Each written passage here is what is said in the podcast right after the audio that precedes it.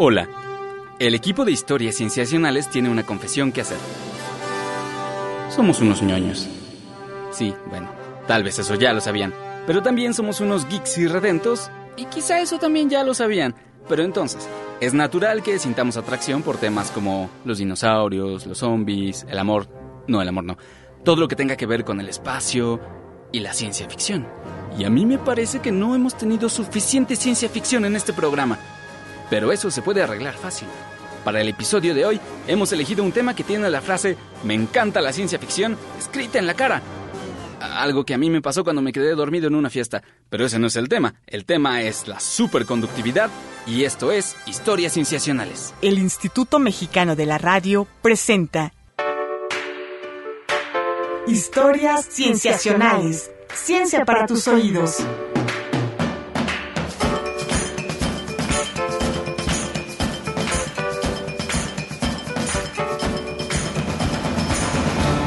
Bienvenidos a Historias Cienciacionales. En este episodio hablaremos de superconductores. Me llamaban. Ramón, acabas de romper el techo de la cabina. Oh, lo siento. No me he acostumbrado a mis superpoderes. ¿Tienes superpoderes? ¿Por qué hablas así tan grueso? A ver, número uno, ¿de dónde los sacaste? Y número dos, ¿por qué no entraste por la puerta? Entre mis poderes no está abrir una puerta de manera súper. ¿Sabes cuánto tiempo lleva construir una cabina de radio? Dos segundos después. Bueno, ya está. ¿Y no fue gracias a ti, Ramón? Eh, Super Ramón, por favor. ¿Super Ramón? Sí, y estoy listo para conducir el programa. Ah, no, no, no, no, no, no, no, no lo digas, no lo digas, no lo digas. Porque soy un superconductor. Acabamos de perder el 90% de la audiencia gracias a tu chiste. ¿Es porque es un super chiste? Mira, ya que estás aquí, ¿por qué no me ayudas a hablar sobre el tema de hoy? ¿Puedes? ¿Puedes hacer eso? ¿Está entre tus superpoderes? No, está entre mis poderes normales. Bueno, bien, perfecto, sirve. Entonces, superconductores. ¿Qué es lo que son? Lo más genial desde que se inventó el helado. Algunos dicen que sí. Y lo menos genial mientras no haya patinetas voladoras. Bueno, bueno, hay que darles tiempo. ¿Ya? No, no, no. Un poco más. Según muchas personas, los materiales superconductores podrían acercarnos a los mundos de ciencia ficción que hasta ahora solo han existido en las novelas. Pero, mientras tanto, vamos a empezar diciendo la definición básica. Un material se vuelve superconductor cuando tiene una resistencia eléctrica de cero a cierta temperatura, es decir, cuando la corriente eléctrica fluye por él sin perder energía. Y esto, ¿cómo se hace de ciencia ficción? Bueno, como muchos otros temas, se explica mejor y se entiende mejor con los recursos de la radio. Vámonos de aquí. Oye, pero ¿qué haces? Hazte para allá. Oye, si tienes superpoderes, llévame cargando, ¿no? Claro que no. Mis poderes son para hacer el bien. Sí, como combatir cabinas de radio malignas. Eh, bueno, bueno, está bien. Súbete. Pero no así, te vas a caer. A ver, déjate cargo. ¡Ay, excelente! Me siento como Luisa Lane justo en este momento. Silencio. No se permite hablar en este viaje.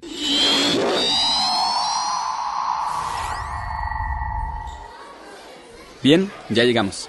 ¿Y qué es esto? ¿Una manifestación? ¿Qué están pidiendo? Están pidiendo más presupuesto para la ciencia en México. Déjate de sueños guajiros, Víctor. Concéntrate. Ok, ok. No, no es una manifestación. Es solo mucha gente moviéndose al azar. También son una analogía de la vibración de los átomos en un material. Ahora, tú eres un electrón y quieres llegar al otro lado, donde hay algo que te interesa, digamos, una tienda de cómics. Sí, y ya salieron los de esta semana. Muy bien, entonces ve por ellos, muchacho. Ok, aquí voy. Eh, con permiso, perdón, perdón, con permiso. Ay, perdón, señora. Soy un hombre tarado. Tengo el pelo largo porque soy fan del glam de los 80. Uy, entonces yo te perdono a ti. ¿Qué dijiste? ¿Cómo va, Ramón? Ya casi. Hay mucha gente y no puedo pasar. Claro, los átomos están vibrando y los electrones se dispersan fácilmente. Pero permíteme que te ayude. Eh, Marce, Caro, ¿podemos congelar a esta multitud? Mm, Bien, gracias. A ver, trata ahora. Yo también sigo lento. Ramón, no te entiendo cuando hablas en cetácea. No es cetáceo, pedazo de... Ah, ya sé, ya sé qué pasó. Eh, producción, ¿podemos poner a Ramón a velocidad normal? Ah, Bien, ¿qué tal así? Listo. Ahora sí voy. Bueno, descríbele a todos qué está pasando, por favor. Estoy transitando entre la gente que está moviéndose tan lento que parece que está congelada. Puedo moverme muy fácilmente. La resistencia eléctrica de muchos materiales disminuye conforme disminuye su temperatura. Sus átomos vibran menos y dispersan menos a los electrones. ¡Ya llegué! ¡Ya entendí la superconductividad! Bueno, qué bueno que ya llegaste, solo que esto no es precisamente la superconductividad. Uy, pues qué chafa. Igual voy por mi cómic. Esto pasaría con cualquier material conductor, como un metal. Teóricamente, conforme más baja la temperatura de un conductor, su resistencia eléctrica disminuye, pero una resistencia de cero es prácticamente imposible de lograr porque siempre hay imperfecciones en el material que le estorban a los electrones. Lo interesante de los superconductores es que pueden tener una resistencia eléctrica de cero sin necesidad de llegar a un cero absoluto de temperatura. ¡Ya salió el nuevo de Batman! Ah, yo también lo quiero. A ver, bueno, eso me va a servir para la analogía de la superconductividad. Está muy buena la historia. Voy para allá. Bien, ahora en producción, por favor, vamos a convertir a todas las personas en muchachas que se sientan atraídas por un hombre con cómics. Sí, yo sé, es lo más nerd que les he pedido, pero por favor, necesito que estemos del mismo lado. Hagámoslo solo esta vez, ¿qué les parece? Y nunca lo tendremos que volver a mencionar, ni siquiera si nos ponemos borrachos en el cóctel de fin de año, ¿eh? Gracias, perfecto. Ramón, ahora ven para acá lentamente. Voy. ¡Es un hombre con cómics! ¡Ay! Víctor, eres tú haciendo la voz de una mujer. ¿Por qué? ¡Claro Bueno, imaginemos que sigue siendo el electrón, Ramón, y que las muchachas son los átomos del material cargados positivamente. Se sienten atraídas y se pueden mover un poquito hacia ti. Mm, pues muy bien. Que vengan. Pero entonces, yo desde donde estoy veo que hay una aglomeración de chicas y naturalmente me siento atraído también. ¿Eres un electrón igual que yo? Soy un electrón, sí, y ahora estoy llegando a donde estás tú. Ahora, nuestra interacción con las chicas nos mantiene unidos, a pesar de que tenemos la misma carga y deberíamos estar repeliéndonos el uno al otro. Y entonces formamos lo que se conoce como un par de Cooper. En honor a Cooper. Eh, claro, sí. Ahora, seguimos fluyendo por entre la multitud de chicas que se sienten atraídas por nosotros. Estaremos bien mientras nos mantengamos unidos. Aunque los electrones normalmente se repelen. Sí, pero un material superconductor a la temperatura adecuada promueve que se formen estos pares de electrones gracias a la interacción con los otros átomos y la energía que produce esa interacción. Y así los electrones fluyen sin dispersarse. ¿Estás listo? ¿Para qué? Empieza la superconductividad. ¡Ya! ¡Estoy! ¡Viendo! ¿Qué? El flujo está ininterrumpido. ¿Por cuánto tiempo? ¿Durará? Millones de años. ¿Qué? Paremos esto, por favor. Suban temperatura. Eso es lo interesante.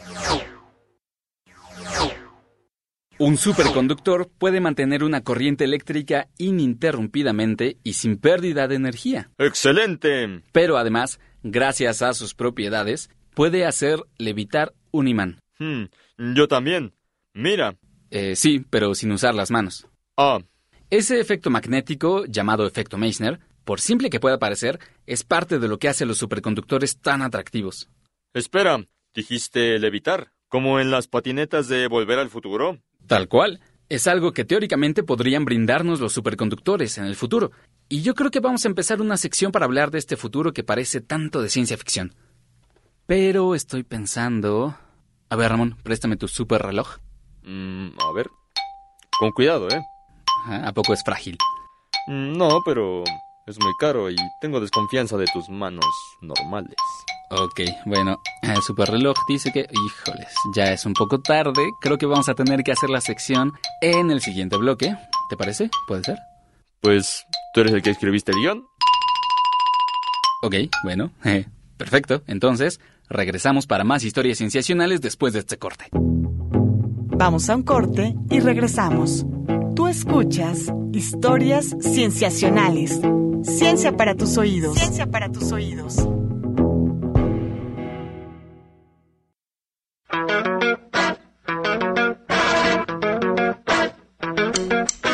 Estamos de regreso en Historias Cienciacionales. Ciencia para tus oídos. Ciencia para tus oídos. Estamos de regreso en Historias Cienciacionales, hablando de superconductores con con un, un... Superconductor, por Ah. favor. Ok, sí, con, con Ramón, gracias. Bueno, vamos directamente a nuestra sección, a una sección en la que vamos a hablar de el futuro, la ciencia en el futuro. Como en Volver al Futuro. como en Volver al Futuro, sí, solo que ahora solo vamos a ir al futuro para hablar de ciencia en el futuro, pero no tenemos una sección para hablar de ciencia en el futuro, vamos a tener que cambiarle el nombre a una. Eh, tenemos dos secciones, entonces yo creo que ciencia en el mundo, ni modo. Ciencia. ¡Futuro! ¡Ciencia ficción! Hablemos de los superconductores y sus capacidades magnéticas. Dijimos que algunos materiales se pueden volver superconductores a temperaturas bajas, pero no temperaturas de cero absoluto. Estamos hablando de temperaturas alrededor de los 20 grados Kelvin, es decir, 253.15 grados centígrados bajo cero. La burda analogía que usamos antes ayuda a explicar ese fenómeno. Ahora, existen otro tipo de materiales llamados superconductores de alta temperatura que se vuelven superconductivos a 90 grados Kelvin o 183.15 grados centígrados bajo cero. ¿Eso porque es importante? Bueno, este tipo de superconductores son mucho más accesibles, pues se pueden enfriar con nitrógeno líquido, que tiene una temperatura menor que esa, y es barato y relativamente fácil de obtener. Estos superconductores de altas temperaturas son mucho más prácticos y aplicables. Por el momento no se pueden explicar de la misma forma que los superconductores normales y dicen que le aguarda un premio Nobel a quien pueda explicarlos. Pero lo verdaderamente genial sería tener materiales que se hicieran superconductores a temperatura ambiente. Tendríamos entonces corrientes eléctricas prácticamente gratuitas y capacidad de hacer levitar casi cualquier cosa. Pero dejemos que las palabras del físico y divulgador estadounidense Michio Kaku expliquen el potencial de estos materiales. Las siguientes son líneas de su libro La física de lo imposible. Pero quizá un día los físicos sean capaces de crear un superconductor a temperatura ambiente, el santo grial de los físicos del estado sólido. La invención de superconductores a temperatura ambiente en el laboratorio desencadenaría una segunda revolución industrial. Sería tan barato conseguir potentes campos magnéticos capaces de elevar coches y trenes que los autos flotantes se harían económicamente viables.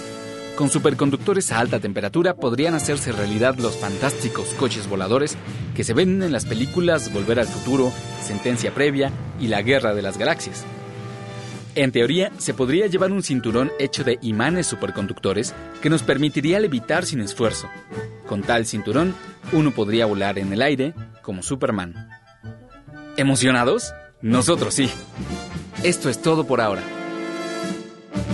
Qué bonito terminaste, Víctor. ¿Ya viste mi coche nuevo? Es un coche volador, Claro. pero tú ya puedes volar. Sí, pero uno se cansa.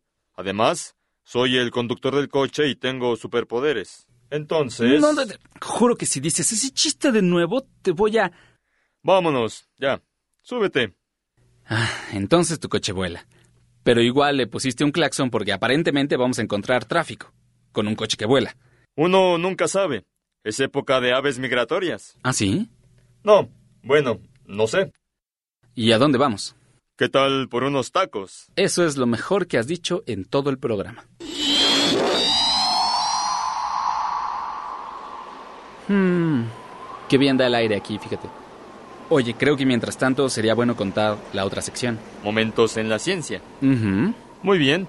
A ver, préstame el guion. No, no, no, no, no. Tú conduce el coche, yo el programa. Pero yo soy el super. Además, está entre mis superpoderes. ¿Qué? ¿Robar secciones? Leer secciones de manera super. Bueno, toma, anda. Momentos en la ciencia. Al principio, la gente no sabía nada de los superconductores. Luego, en 1911, un físico holandés de nombre Heike Kamerlingh Wans de la Universidad de Leiden logró enfriar mercurio en helio líquido a 4 grados Kelvin y vio que su resistencia eléctrica desaparecía súbitamente. Dos años después, la gente de Estocolmo dijo, Muy bien, doctor, tome un Nobel. ¡Bravo! Después, en 1933, Walter Messner y Robert Oschenfield, alemanes ambos, descubrieron que los superconductores tenían la propiedad de repeler los campos magnéticos, un fenómeno que es conocido por sus amigos como efecto Meissner. Este efecto es tan fuerte que un imán puede levitar si se pone encima de un superconductor, o viceversa. Luego se siguieron descubriendo un buen de metales, aleaciones y compuestos superconductores, y poco a poco se fueron observando superconductores que hacían su gracia a una mayor temperatura.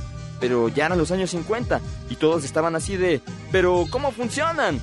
Hasta que en 1957 John Bardeen, Leon Cooper y John Schiffer dijeron, oigan, creo que sabemos cómo funcionan, y postularon la teoría de la superconductividad, o para los amigos PCS, por las siglas de sus nombres. Y en 1972 les dijeron, ¡Oh! ¡Son fantásticos! ¡Tomen un Nobel! Y ellos dijeron, ¡ay, gracias! Pero tengan en cuenta que nuestra teoría solo explica la superconductividad en los elementos y en las aleaciones cuando la temperatura es cercana al cero absoluto. Y la gente dijo, ¿y eso qué? Y ellos dijeron, pues nada, que en unos 14 años alguien va a descubrir un superconductor a temperaturas más altas que eso. Y la gente, ¿cómo saben? Y ellos, porque estamos dentro de una historia que no tiene sentido. Y tal como ellos dijeron, en 1986, los físicos Jotbert North y Alex Mueller descubrieron un material cerámico que se hacía superconductor a 92 Kelvin, una temperatura mucho mayor que la predicha por la teoría PCS. Y la gente le dijo a Bednorz y Müller, ustedes también son fantásticos, tomen un Nobel. ¡Yuhu! Nos encanta darles Nobeles a la superconductividad. ¡Yay! Y ellos dijeron, gracias, se siente bien recibir un Nobel, huele bien. Y la gente dijo, ¿pueden explicar qué ocurre con su material y por qué es superconductor? Y ellos dijeron, no. Y la gente dijo, oh, qué chafa, regresen su Nobel. Y ellos dijeron, el que da y quita, con el diablo se desquita. Y se fueron corriendo con su Nobel. Y la gente dijo, uh, bueno, les daremos el siguiente Nobel a quien explique qué pasa con los superconductores de alta temperatura. O a quien haga un levitador hecho de un gato con un pan tostado con mantequilla pegado a la espalda. Creo que esa fue la peor sección que hemos tenido. Pero así está escrito en el guion. Ajá, Nobel, la gente. Yay, yay. Vaya, parece que sí. Qué raro. Te dije, leer secciones de manera súper está en mi lista de superpoderes. En tu lista, Ramón, no existe tal lista. Claro que sí. Ustedes mismos la escribieron. Está en el guion. Mira, hacia el final. Ay, a ver. Ah, lista de superpoderes de Ramón. Volar, superfuerza, sí. Comprar cómics nuevos. Ok. Leer secciones. Ok, ok, mira. Ay, mira. Abrir puertas. ¿Sí lo tenías? Eh, ¿Es en serio? Bueno, ¿por qué no? Ya que regresamos a cabina a tiempo, nos haces los honores con tu nuevo superpoder. ¿Estás corriéndome, Víctor? Oh, Solo quiero que uses tus poderes para el bien. Muy bien, sale. Pero regresaré. Solo quiero que sepas que así es como se hacen los supervillanos. Claro que no. Claro que no. Muy bien, Víctor. Tú lo has decidido. Niños, no coman frutas y verduras. Adiós. Bueno. Niños, no le hagan caso, por favor. Con esto, nosotros terminamos un episodio más de Historias Cienciacionales. Recuerden que si quieren saber más sobre el tema, contactarnos, hacernos alguna pregunta, comentario y sugerencia, pueden buscarnos en las redes sociales, Tumblr, WordPress o Facebook como Historias Cienciacionales, en Twitter como arroba cienciacionales, todo con C, o un correo a historiascienciacionales arroba gmail.com. Agradecemos mucho a José Ramón Sánchez por habernos, abro comillas, ayudado en esta emisión del programa y participaron en la realización de este programa Marcela Montiel en la producción, Carolina Durán en edición y diseño de audio, Roberto Portillo en edición y grabación y Manuel Compatitla en los controles técnicos. Les agradecemos mucho. No olviden de escucharnos la siguiente semana para más super historias cienciacionales. El Instituto Mexicano de la Radio presentó Historias Cienciacionales. Ciencia para tus oídos.